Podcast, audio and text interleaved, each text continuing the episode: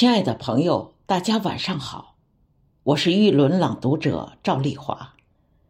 由于中西方文化的差异，对月亮的诠释有很大的区别。今晚我为大家朗读普希金的《月亮》，聆听西方月亮带给我们的不一样的感受。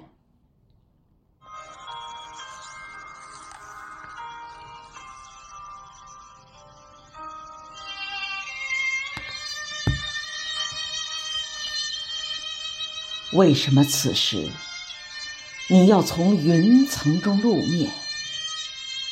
我那孤独的、凄清的月亮，还要透过窗扉，把一片暗淡的光辉照在我的枕上。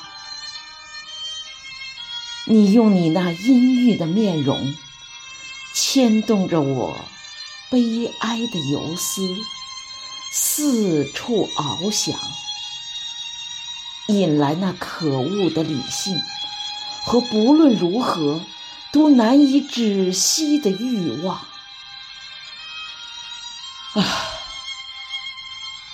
那些爱情的无意的苦痛，远远的飞去吧，我的那些曾经，安睡吧。不幸的爱情，相信过往的夜晚不再来临。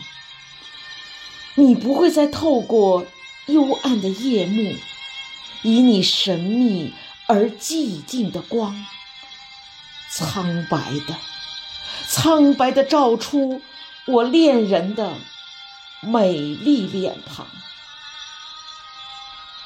啊，情欲的激情。怎能够与真正的幸福和爱情相比？要知道，是幸福给予我们慰藉。你能不能飞回来，我的欢情？时光啊，为何让那些欢欣的寸阴，犹如白驹过隙？而让那些轻浮的梦影逐渐疏落，被吞没在朝霞之中。